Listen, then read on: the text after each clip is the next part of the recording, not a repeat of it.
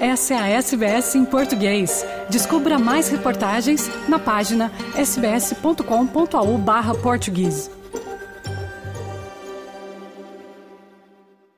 Uma grande recompensa será oferecida a qualquer pessoa com informações sobre o caso de assassinato não resolvido de um membro proeminente da comunidade sérvia de Sydney, ocorrido há quase 40 anos. A polícia de Nova Gales do Sul está oferecendo uma recompensa de 500 mil dólares australianos por informações que levem à prisão e condenação da pessoa ou pessoas responsáveis pelo assassinato de Radojko Djordjevic. Ele foi dado como desaparecido por sua esposa quando não foi se encontrar com ela e os filhos em Canberra para o festival da igreja Boic em 26 de janeiro de 1985. Seu corpo foi encontrado cinco dias depois, em 31 de janeiro, no mato, perto da estrada South Marulan, em Marulan, Southern Highlands. A detetive superintendente em exercício, Virginia Gorman, diz que o crime pode ter tido motivação política. As a prominent member of Western Sydney's Serbian community, he was president of the Free Serbian Orthodox Church and president of the Old Toongabbie branch of the Liberal Party. And police believe there may have been a political motivation to his murder.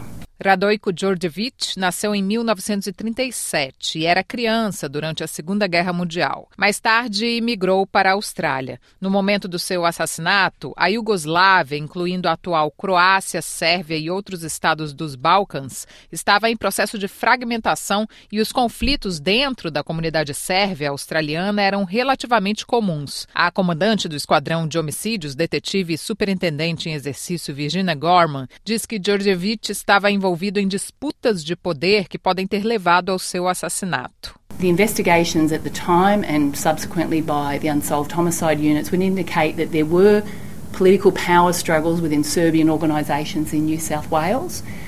Mr. Georgievich was a prominent member of that community, and there was a degree of conflict within those um, organisations about basically control and direction of those organizations. Em 2003, detetives de homicídios do Strike Force Irá prenderam e acusaram um homem de 49 anos, agora morto, pelo assassinato. No entanto, ele foi posteriormente absolvido.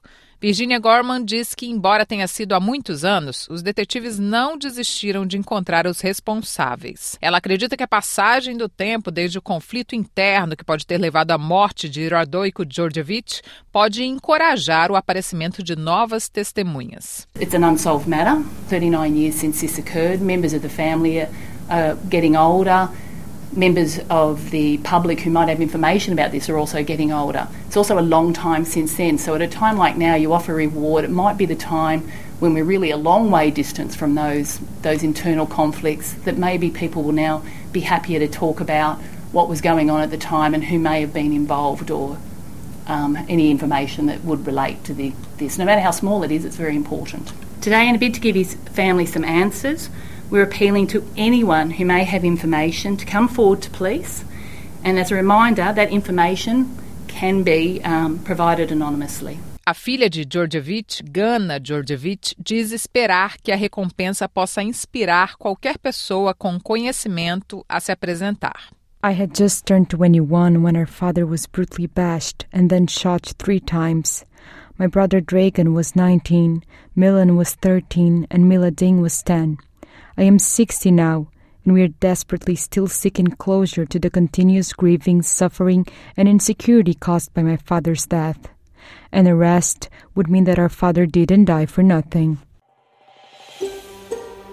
Quer ouvir mais notícias como essa?